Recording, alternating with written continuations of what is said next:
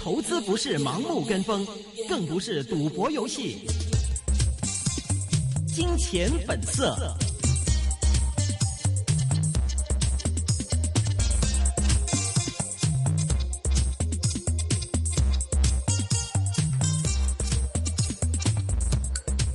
好，那欢迎最回到我们最后半个小时的金钱本色环节呢。现在线电话线上的嘉宾呢是香港证券专业协会委员会成员温天娜温先生。Hello，Hello，哎，主持人你好，你们好，你好，你好，嗯，现在又回到我们这个节目当中。刚刚谈完了这个港股啊，我们现在想了解一下就是 A 股方面了，因为我们看到这个 A 股的话，就 IPO 重启嘛。其实 IPO 重启也好，或者说是两融的这个呃这个收窄，那。就是说，本来说是一个对股市来讲是一个利淡的因素啊，但是其实整体来看的话，好像自从这个十月开始的话，A 股就表现的就一直还蛮蛮不错的，而且现在是到了这个是三千六百多点，而且创业板的话也更是猛，创业板的话又快到三千点这种感觉。您觉得这个是内地的这个股市主要一个什么样的一个原因支撑着它的这个市场的这样一个活跃度呢？嗯，其实其实啊，内地股市啊，还是受到政策面影响是，呃，挺明显的。为什么呢？呃，从这个这个七八月份市场的一个波动来看吧，啊，在这个一轮的救市政策之后吧，在呃九月啊、十月基本上来讲就开始啊逐步稳定吧。特别是我们要留意到啊，现在。看似有若干的一些负面情消息出台，比如说新股重启啊，或者是啊两融业务的一个整顿啊，啊，但是从这个细节上，你看见有些分别。例如说，呃，现在的新股重启，基本上它整个机制出现一个比较大的调整，要要要避免了以往的出现那种市场呃流动性呢，或者是冻结资金太过呃那个所谓严重的情况。所以这个你看到它制度是继续的改革，但是。继续改革过程当中嘛，还是有一些优化，让让市场呃来感受到整个政策是对整个股市是有帮助的，这个也是可以留意到。另外两融的确是很明显看见最近的融资交易也是出现呃反弹也比较高的一个所谓水平，这个也是呃值得关注的这种情况来的。嗯哼，两融确实是好像最近这几天都是每天都是成都是都是还蛮多的。其实两融的一个增长的话，这是不是预示着现在就是内地股市的这些？散户也好，或者是股民，他们就是还挺看好后市的一个表现。而且我看您之前有聊过 A 股的时候，你有谈到说 A 股在第四季度回稳的机会还是相当的大。那您感觉 A 股目前今年年底的话，有机会上四千点吗？呃，从这个这个一系列的一个呃迹象来看吧，特别是两融业务，两融业务其实大家比较关心的，其实融资业务。融券业务其实是一个所谓抛空来的，所以基本上大家也是以融资物一那个那一个部分来讲，看得比较比较看重一些吧。嗯，一个是呃那个融资业务的一些呃反弹，也是反映出两点。第一点就是说，呃，投资者信心是比较恢复，这些投资者也未必是全部是散户吧。另外一点就是说，券商啊或者这些机构吧，基本上来讲可以提供相关的融资业务，也代表了呃监管机构啊各方面来讲，可能是用一个比较。呃，一个一个弹性的方式来处理，所以也见到市场出现一个回稳的一个情况。那么年底市场回稳呢，也是有很多不同的因素在背后吧。其中一个因素就是，嗯，刚才我们提过，呃，年底啊，二零幺五年年底，呃，不是单纯那个年底这么简单，也是“十二五”计划那个呃尾端啊，这个也是未来为的“十三五”啊这种结构性改革一系列的一些一些必须要缔造一个很良好的一个环境，所以我觉得。股市回稳是一个很重要的一个议题，所以我觉得，呃，无论是政策面各方面，也是会出现一个改善吧。嗯哼，所以您觉得内地股市还有上升的空间是吗？就是整个今年第四季度来看的话，目前，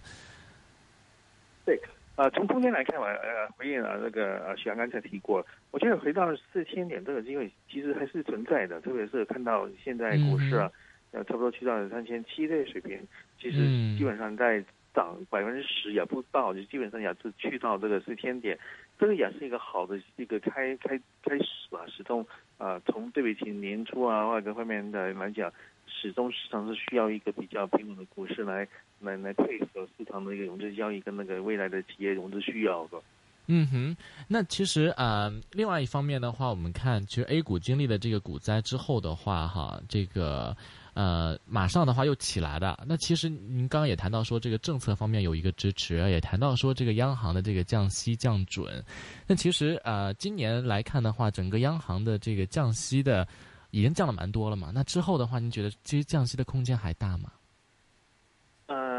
降息降准吧，降准其实呃，首先转降息吧，可能看到通胀啊，或者是一些所谓出厂物价 CPI、PPI，的确是不是很理想。其实从那个那个所谓降息的一个空间来讲，是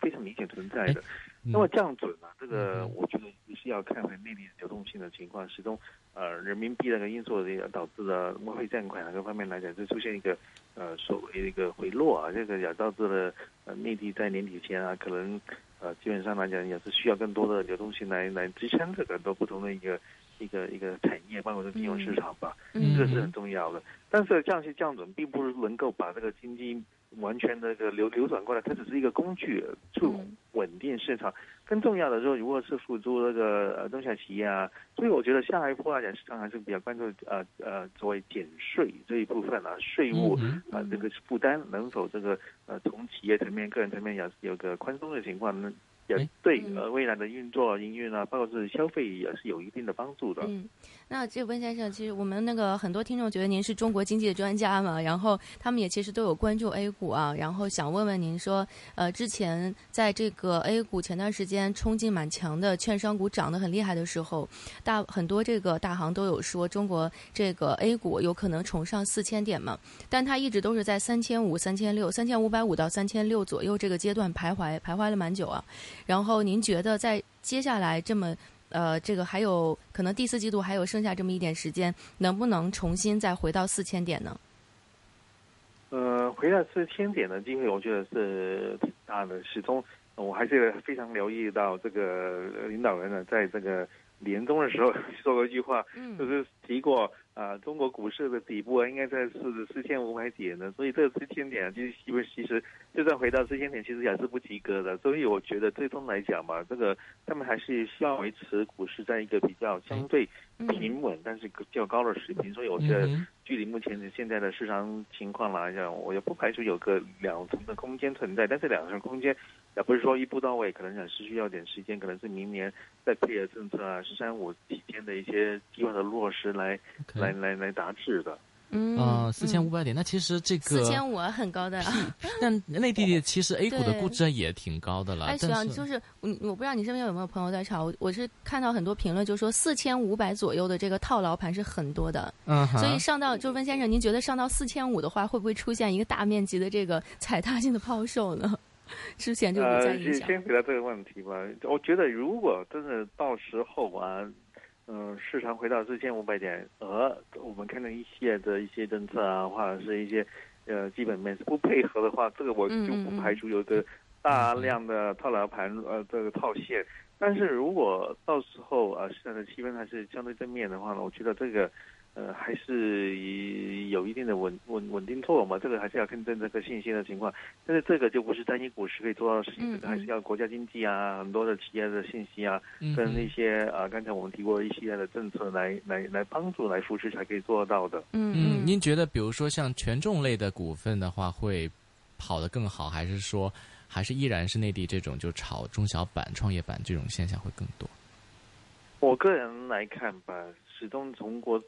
权重类的，特别是受惠国策的，例如说一些新能源啊，呃，节能减排啊，一些“一带一路”啊，甚至是一些呃金融类股份来讲，应该是比较受惠的。但是说真的，当市场又回稳，市场大家信心又回来的时候，我们呃投资者，包括是滴滴投资者，肯定是最喜欢是一些呃创业板、中小企业板，因为他们容易炒作嘛。但是我觉得，如果要重新要去到这一步，有来到这一这一点的话，我觉得，呃，这个也不是非常理想，因为始终得变成是走回头路嘛，就重新再走过二零幺四年年底、二零二零幺五年一一场，这个对大家来讲也不是也没有好处的。所以我最终觉得，如果这些企业是没有盈利的话，你盲目炒作也没用的。嗯哼，那其实内地的话，您怎么看目前的这个经济的基本面来看，或者是企业的这个盈利，其实一直以来，呃，都不会像像就是呃，企业的业绩好像一直不是支持内地股市上涨的一个主要原因。对，之前我们俩还聊到说，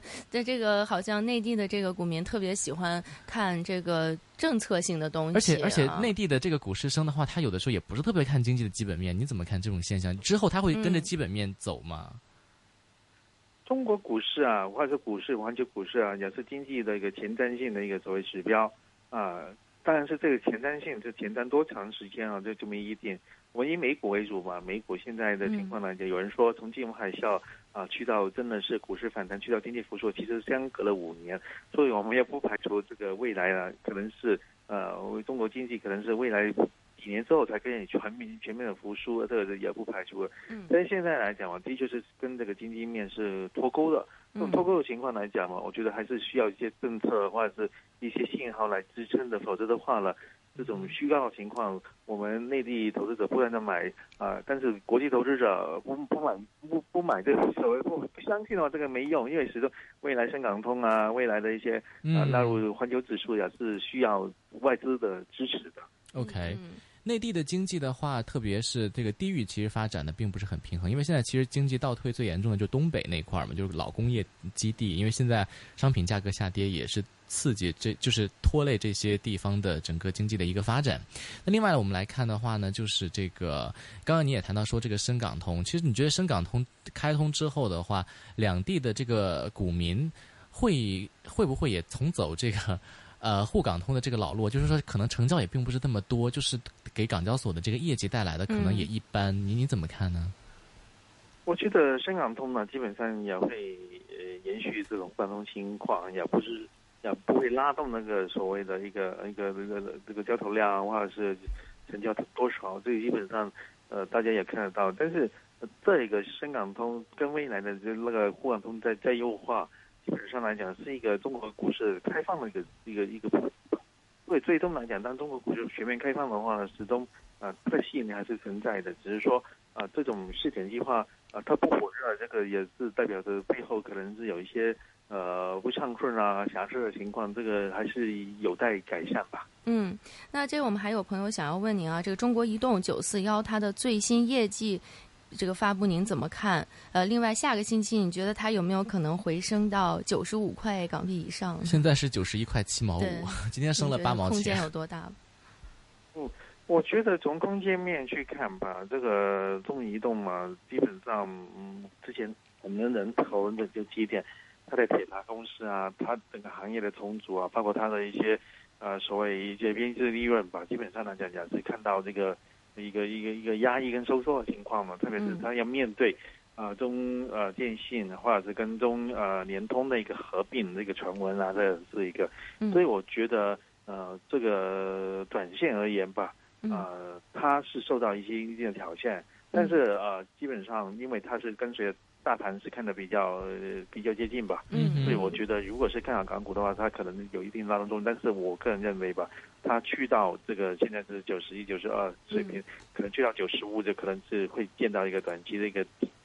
所以投资者，我觉得还是配置上还是需要一点小心，因为始终大家从电信类股份来讲吧，可能也是会呃考虑其他的两家，他们如果是存在比较大的一个并购或者国企改革的概概念的话，嗯哼，对，您刚刚有谈到这个国企改革哈，其实您觉得目前讨了很久的这个话题，对，但是现在您觉得这个 内地整个它这个步伐进程怎么样呢？就会有没有达到您之前预计的一个或者市场上对它预期的那种期待吧？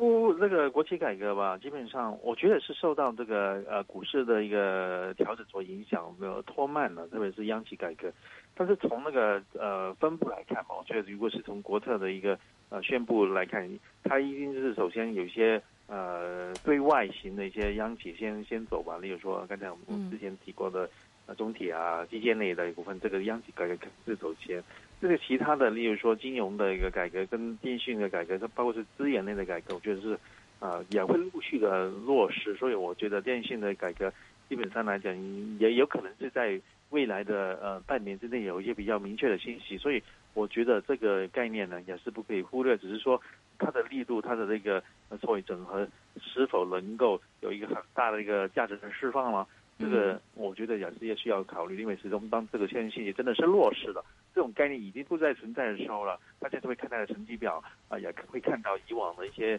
呃所谓合并的，也也也也也导致一个炒作过后的一个所谓低潮，这个投资者还是需要小心的。嗯。哎，我有一个问题，就是关于阿里巴巴的这个重大科，就是重权重型的科网股吧。阿里巴巴它这个最近交收购交易是表现的非常活跃哈，涉足这个足球俱乐部、电影公司以及家电零售商啊等等。它从二零一四年到现在已经进行了四十七笔收购的交易，总规模达到了二百三十九亿美元。那您觉得它现在这个扩张步伐这么大，它有什么就是特别的用意吗？是不是想转型？阿里巴巴上市之后吧，基本上它是有很大的一个所谓并购的压力。但是，